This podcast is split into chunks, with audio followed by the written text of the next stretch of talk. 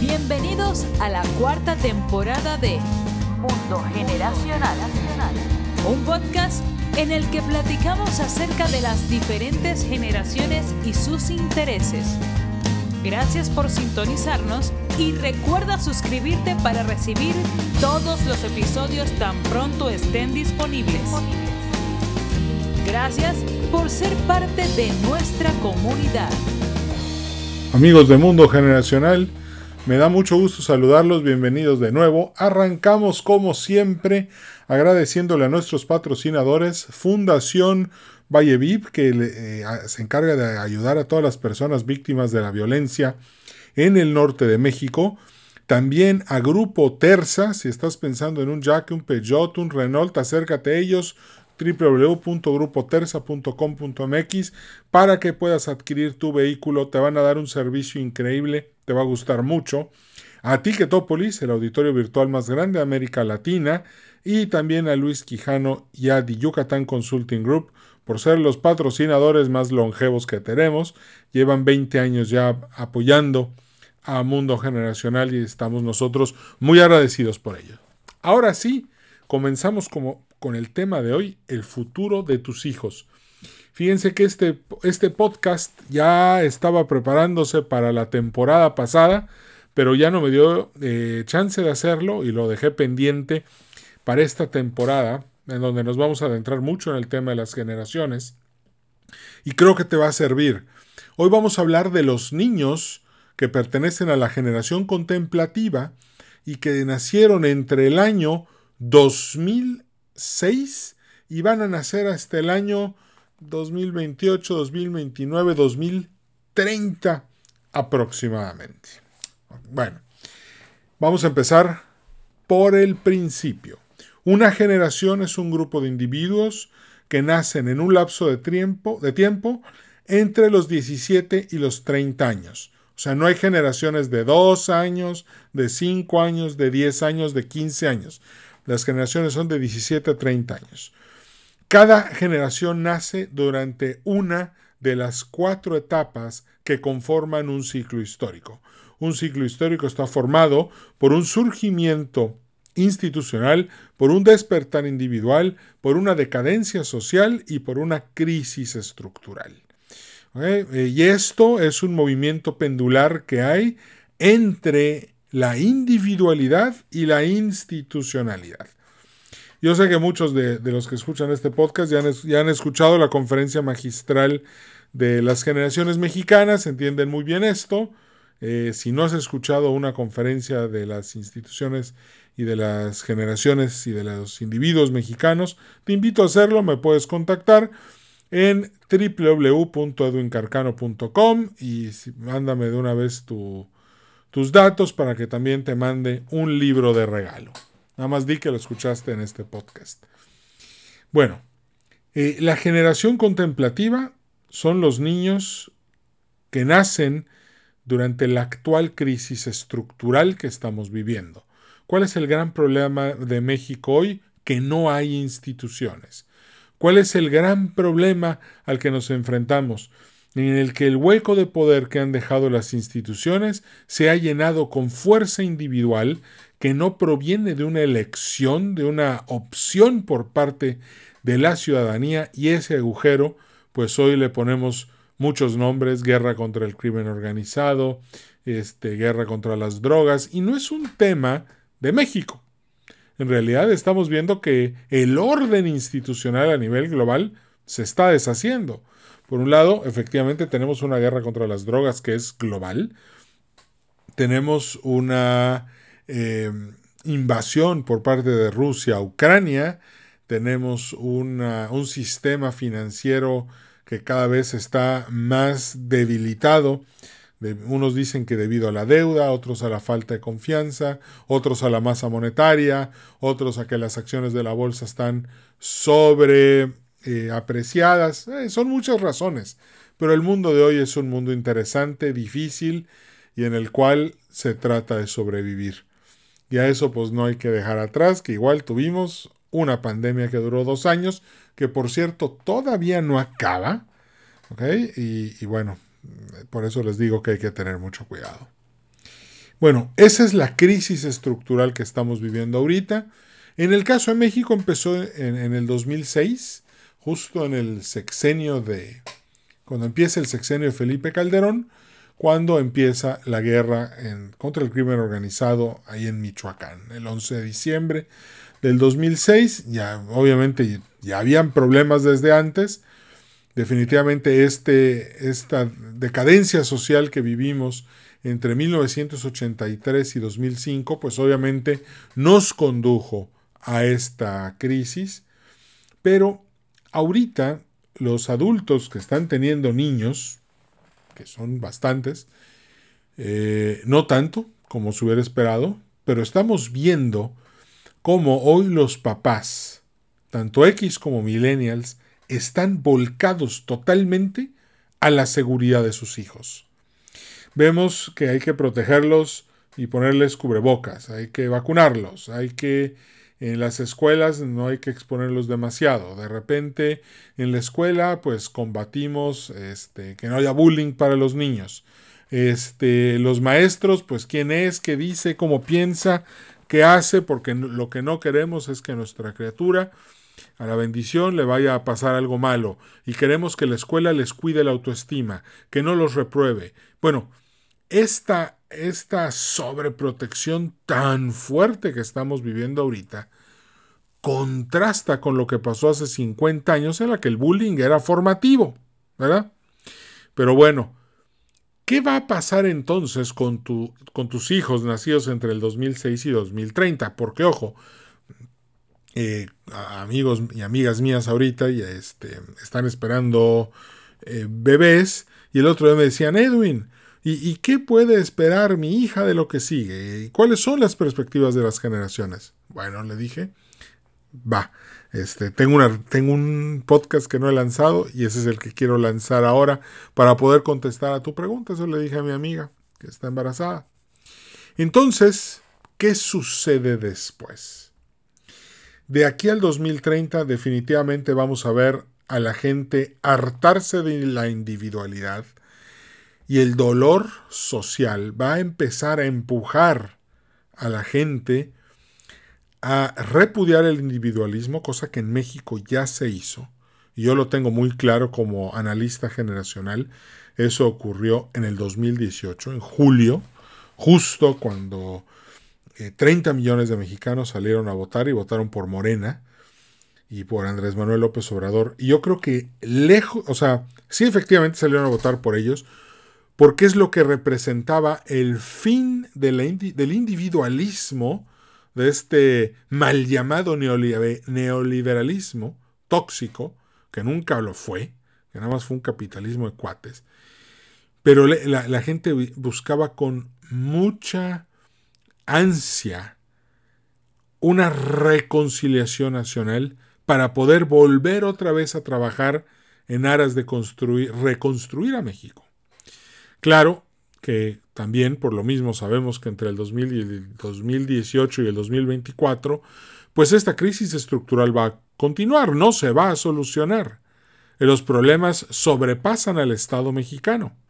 Y eso es algo que no depende del presidente, tampoco depende de los diputados del Senado, simplemente es la tendencia que lleva esta crisis estructural. Pero eventualmente, entre el 2024 y el 2030 es nuestra gran oportunidad para reconciliar el país y ponernos otra vez en un rumbo que vaya hacia la formación de nuevas instituciones que puedan salvaguardar el bienestar, la libertad, los el derecho a la vida de todos los mexicanos. Pero esos años son claves y son a partir del 2004, justo cuando la generación millennial entre a votar de lleno. Así que este, ahí vamos a dejar para después un capítulo nada más del 2024 porque está muy interesante.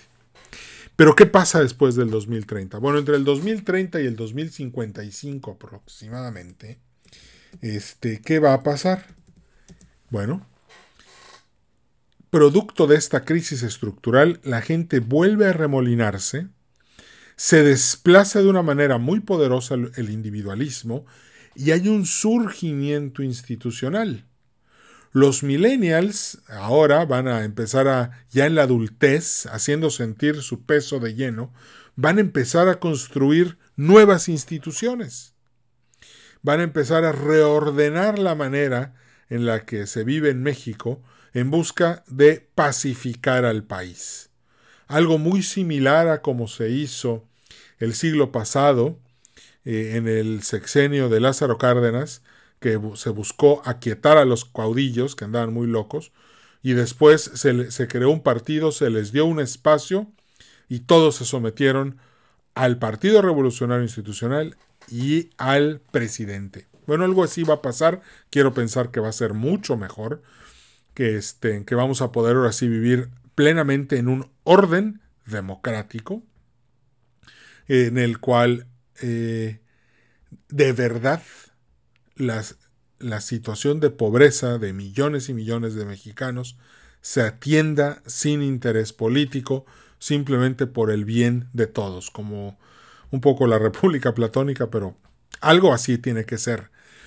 Y, y en ese nuevo orden, estos niños de hoy, que entran ya como jóvenes a la siguiente, al siguiente ciclo histórico, pues en este nuevo orden institucional que se está formando, y habiendo ellos crecido sobreprotegidos por sus padres, digamos que acostumbrados a la institucionalidad de la familia, en donde tomaron pocos riesgos, eh, siempre estuvieron sobreprotegidos, pues van a tratar de extender esa seguridad, pero a partir de la sombra de las instituciones.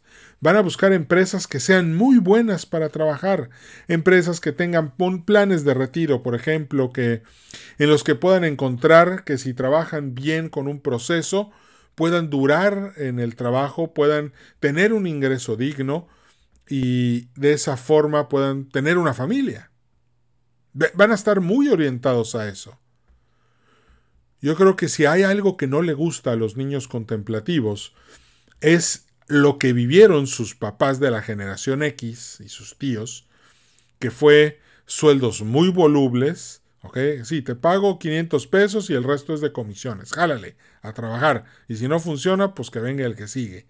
Eh, no, aquí no hay seguridad. Aquí hoy trabajas y mañana quién sabe si tengas el trabajo. Y aquí todo es por outsourcing, ¿ok? Y no generas nada de antigüedad. Eso es algo que la generación contemplativa no va a tolerar. De hecho, los millennials, algunos lo aguantan, algunos no, pero la, generación contemplativa definitivamente no va a ser así. Va a buscar mucho la seguridad porque es algo con lo que están creciendo ahorita. Es lo que les están dando sus padres. Y aquí en este, en este nuevo surgimiento institucional vamos a ver a los X, pues ya en la vejez, este, cansados, exhaustos, eh, ya con la máquina quemada, después de haber tenido que sobrevivir a la actual crisis estructural. Yo siento que, eh, no, yo soy X, ¿no? Y vamos a llegar cansados, definitivamente vamos a llegar cansados como generación y yo creo que vamos a llegar muy recelosos de un orden institucional. ¿Por qué? Porque nosotros somos de naturaleza individualista y emprendedora. Entonces, de repente ver que todo se empieza a hacer a partir de instituciones nos va a incomodar. Pero vamos a estar en la vejez, así que también nos daremos un poco a la vista gorda y trataremos de sobrevivir como mejor sabemos hacerlo.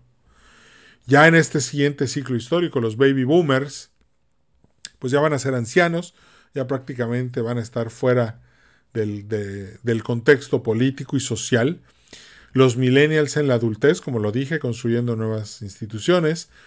La generación contemplativa, bueno, buscando esta seguridad laboral financiera, que por cierto, en términos de generaciones, les va a ir muy bien financieramente a aquellos que se sepan administrar, porque les va a tocar que en su juventud y en su adultez el Estado de Derecho, el orden y las instituciones los favorezcan para poder trabajar, para hacer dinero y que el, valor de, lo, de su trabajo no pierda tanta, tanta plusvalía a la hora de, de, los cambios, que es algo que a sus papás X les pasa todo el tiempo.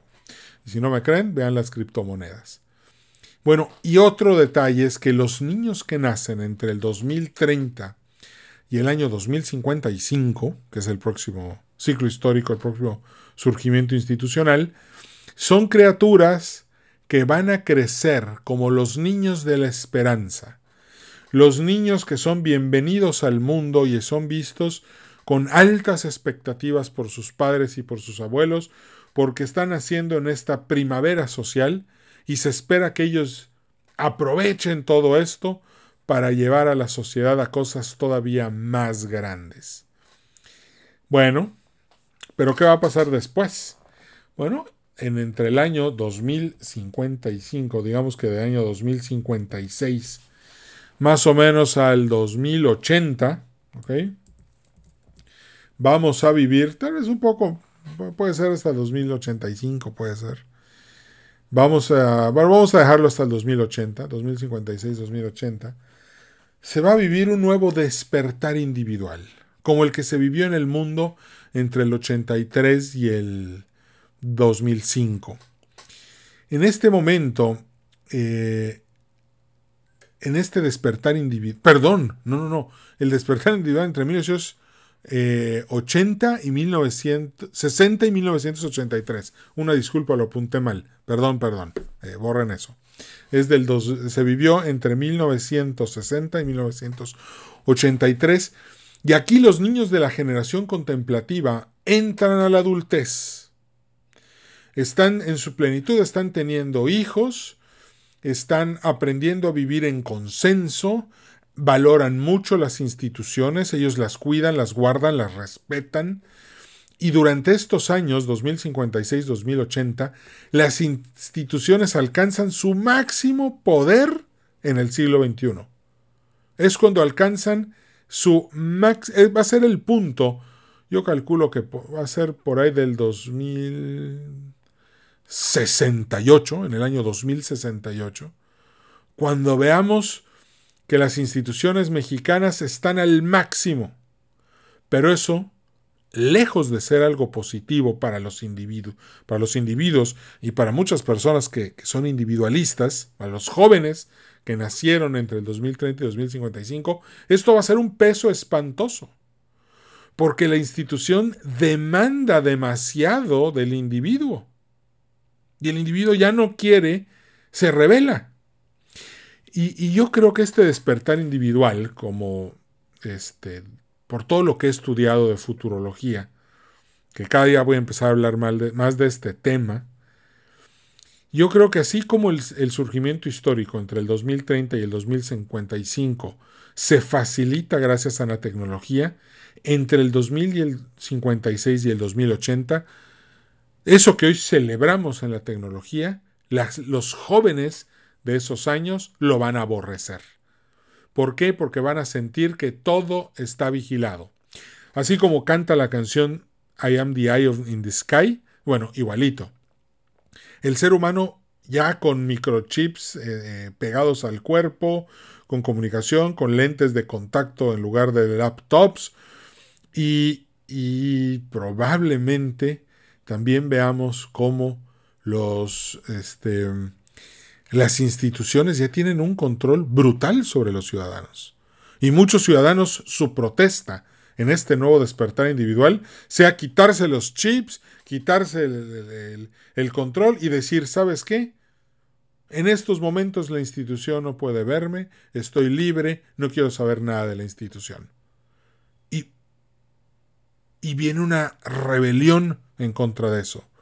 Que va a poder ser a través de manifestaciones virtuales, que va a poder ser a través de manifestaciones en la calle, o que de repente reaparezcan los hippies viviendo una vida en el campo sin absolutamente nada que tenga que ver con tecnología.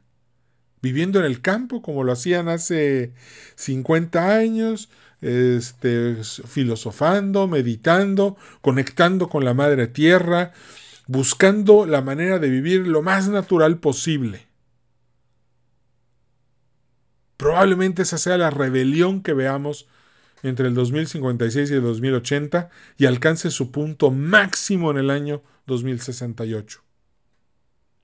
Cuando esto suceda, el choque y esta generación de niños que nacieron en el 30 y 55 se revele contra tus hijos, los que nacen entre el 2006 y 2030, pues tus hijos simplemente van a sentir algo invasivo, van a sentir que la juventud está mal, tal vez hayan movimientos represivos dirigidos y armados desde estructuras controladas por millennials y operadas por, por niños de la, bueno, ya van a ser adultos de la generación contemplativa, luchando para reprimir a estos jóvenes muy jóvenes que quieren ya salirse del sistema. Este choque va a ser brutal. Este, no, no, porque la institución va a buscar aplastar, eh, acuérdense, no lo digo yo, no maten al mensajero, va a buscar aplastar al individuo. Acuérdense que no lo digo yo, lo dice Thomas Hobbes. Eh, Saturno, eh, el Estado, devora a sus individuos, a sus ciudadanos. Y pues ahí está el cuadro de Goya, en donde vemos a Saturno comiéndose a sus hijos. Por eso Saturno es la representación del Estado. Otro punto importante es que cuando este, este conflicto termine, este encontronazo tan tremendo, tipo Terminator entre el hombre contra la máquina, contra una máquina que ya demostró que puede vencer al ser humano en todos los aspectos, y aquí en este despertar se busque volver a posicionar al hombre otra vez como el centro de la decisión, como el centro de la causa y el efecto. Y ojo, eh, que, no, no, no, no, tengo aquí un este. No estoy adivinando el futuro, no tengo frente a mí a una bruja, simplemente estoy viendo el pasado. En el pasado, cuando la humanidad descubre que el centro de la Tierra, el centro del universo no es la Tierra, hay una crisis.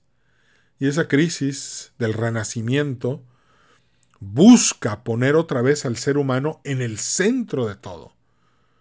Y eso dio pie a la, ilustración y al enciclopedismo y a las luces y después a las revoluciones. Pero fue una lucha, una guerra cultural por poner a la humanidad de vuelta en el centro de la vida. Fue una lucha brutal en la cabeza de cada quien, luchando por recuperar el centro de la existencia. Bueno, ahora este despertar individual, 2056-2080, va a ser ese. El resultado de esta confrontación, desde mi muy humilde punto de vista, es que van a triunfar las máquinas y las instituciones. Pero los que manejaban a las instituciones empiezan a envejecer y la juventud empieza a tomar posiciones. Y ahora empezamos una decadencia social que va a durar más o menos del año 2080 hasta el año 2105 aproximadamente. Y este, esta decadencia social va a ver a las instituciones empezando a volverse impopulares y el individualismo vuelve a empezar a cobrar fuerza. Ojo, el individualismo empieza a nacer en el despertar individual, en la etapa anterior, pero ahora en la decadencia social empieza cada vez a volverse más poderoso. Empezamos a volver a ver líderes individuales y la gente voltea a ver al individualismo, al individuo otra vez, en lugar de voltear a ver a la institución con los algoritmos y con las máquinas tan avanzadas que van a ver, porque en este, en este momento yo creo, en esta decadencia social, muy al inicio, pues ya vamos a ver que la tecnología cuántica ha superado ya por muchísimo al cerebro humano. De hecho, la capacidad del chip cuántico de las computadoras, este, de ya, ya no estamos hablando de quinta, sino probablemente de décima generación, eh, el chip tridimensional y, estos algoritmos que pues ahorita tal vez no lo podemos ni imaginarnos cómo van a funcionar, van a estar resolviendo muchísimos problemas de la vida ordinaria de hoy. Es como volver al pasado, al año 2000, no, que al año 2000, al año 1900, y decirle a un granjero, oye, ¿qué crees? Así como hoy el 97% de la gente se dedica a producir alimentos, en el año 2000 solamente el 3% de la gente se va a dedicar a producir alimentos. Y tú, pues, y tú y tu descendencia se va a dedicar a otra cosa. Van a ser influencers. Dices, ¿cómo es posible? Bueno, es que así va a ser.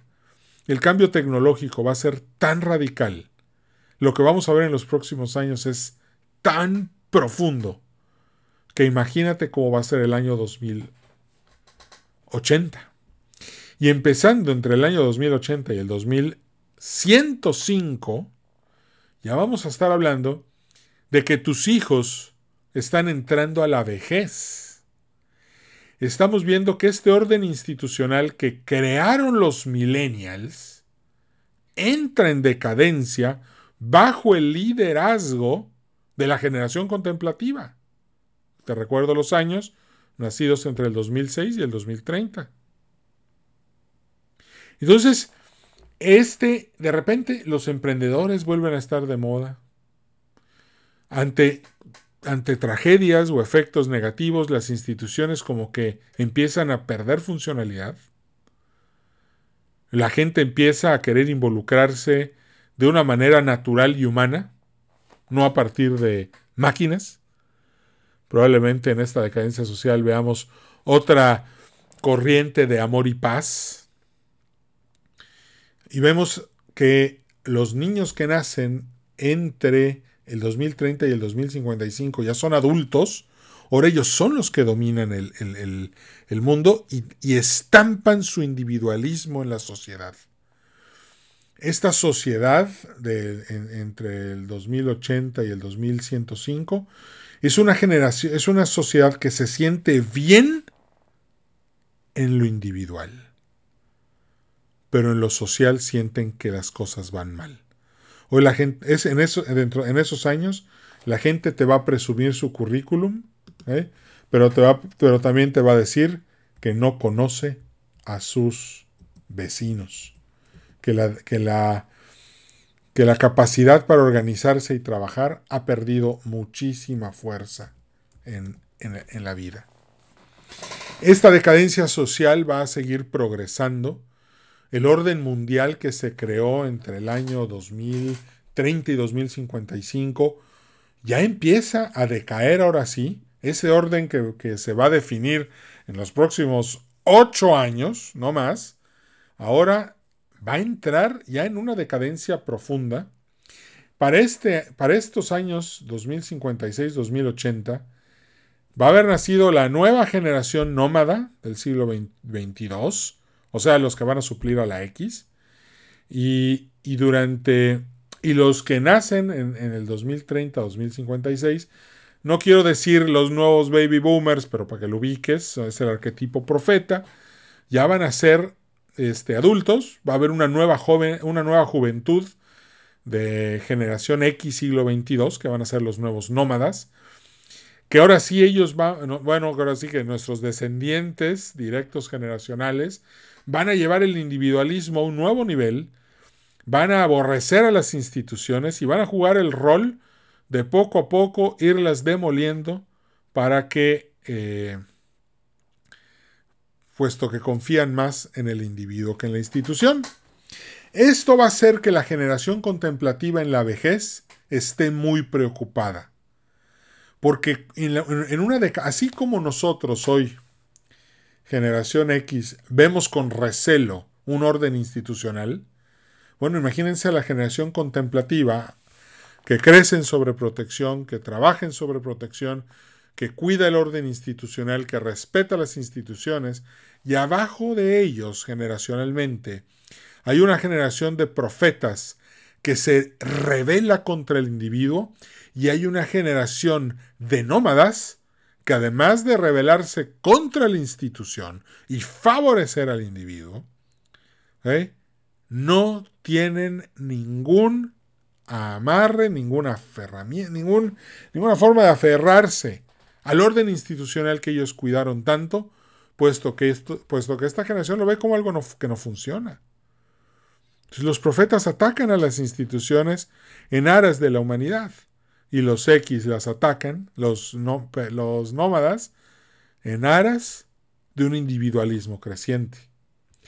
Esto va a guiar al mundo a que entre los años 2106 más o menos y hasta el año pues 2030, más o menos, considerando que los ciclos históricos se, mantengan de 100 años, a una nueva crisis estructural, a la que los contemplativos van a llegar ya siendo unos ancianos y van a ver con pavor cómo el orden que ellos cuidaron y guardaron se derrumba por completo, el mundo se vuelve peligrosísimo, pero hay algo que ellos van a ver y van a reconocer porque ellos van a volver a estar viviendo el orden en el que nacieron. Y como ancianos van a ver que este orden institucional totalmente colapsado, esta crisis estructural, está produciendo niños que necesitan ser sobreprotegidos. Y como necesitan ser sobreprotegidos, ellos se van a reconocer ahí y van a decir, wow, soy un viejo sabio, puesto que ya entendí los ciclos de, los ciclos históricos y las etapas de la historia. Y van a ser unos expertos porque van a haber vivido un ciclo histórico completo. Y van a poder verse reflejados en los niños que van a nacer entre los años 2106 y 2030. En esta nueva crisis estructural en la que ojalá nunca se usen armas atómicas porque y ojalá el mundo encuentre un equilibrio de paz, de negociación, de amor, de templanza, de justicia, de sabiduría, de caridad, de esperanza, de fe, para que pueda el mundo seguir subsistiendo. El ingrediente más importante en cualquier ciclo histórico, en cualquier etapa, y en la tecnología y en lo social y en lo financiero y en lo económico, siempre es pensar con amor y no con miedo. Creo que la tecnología nos puede dar muchísimas soluciones a los problemas de hoy, especialmente cuidado del medio ambiente, alimentación, medicinas. Pero si cae en las manos de gente con malas intenciones también puede hacer mucho daño. Entonces vamos a esperar a que la humanidad, este, este cerebro reptiliano paleolítico que tenemos, que piensa que todavía está en la cueva, evolucione y encuentre que no es la cueva y la selva la que manda, sino el amor, la fraternidad y el preocuparse por el prójimo. Bueno, pues eh, aquí terminamos. Gracias por habernos sintonizado. Agradecemos a nuestros patrocinadores, Fundación Valleviv, Grupo Terza, Ticketopolis, Luis Quijano y The Yucatán Consulting Group por todo el apoyo que nos dieron. Espero que disfrutes mucho este episodio, que lo hayas disfrutado. Si necesitas los apuntes, con mucho gusto me los puedes pedir, edwin y te los envío este, para que los puedas leer con calma y entender a gusto. Me dio muchísimo gusto saludarte, que estés muy bien, mucho amor para tus hijos, que crezcan bien, que crezcan con agradecimiento a la vida, con desapego a lo material, con, un espíritu muy fuerte y con ganas de ser sabios, justos, templados y llenos de amor. Gracias, cambio y fuera y nos vemos en el siguiente episodio del podcast Mundo Generacional. Mi nombre es Edwin Carcaño Guerra. Excelente inicio de semana. Cambio fuera. Gracias por haber sido parte de este episodio de Mundo Generacional. A nombre de todo el equipo te deseamos prosperidad y éxito. Recuerda darnos un like en Facebook Podcast Mundo Generacional. Nos vemos en el siguiente episodio.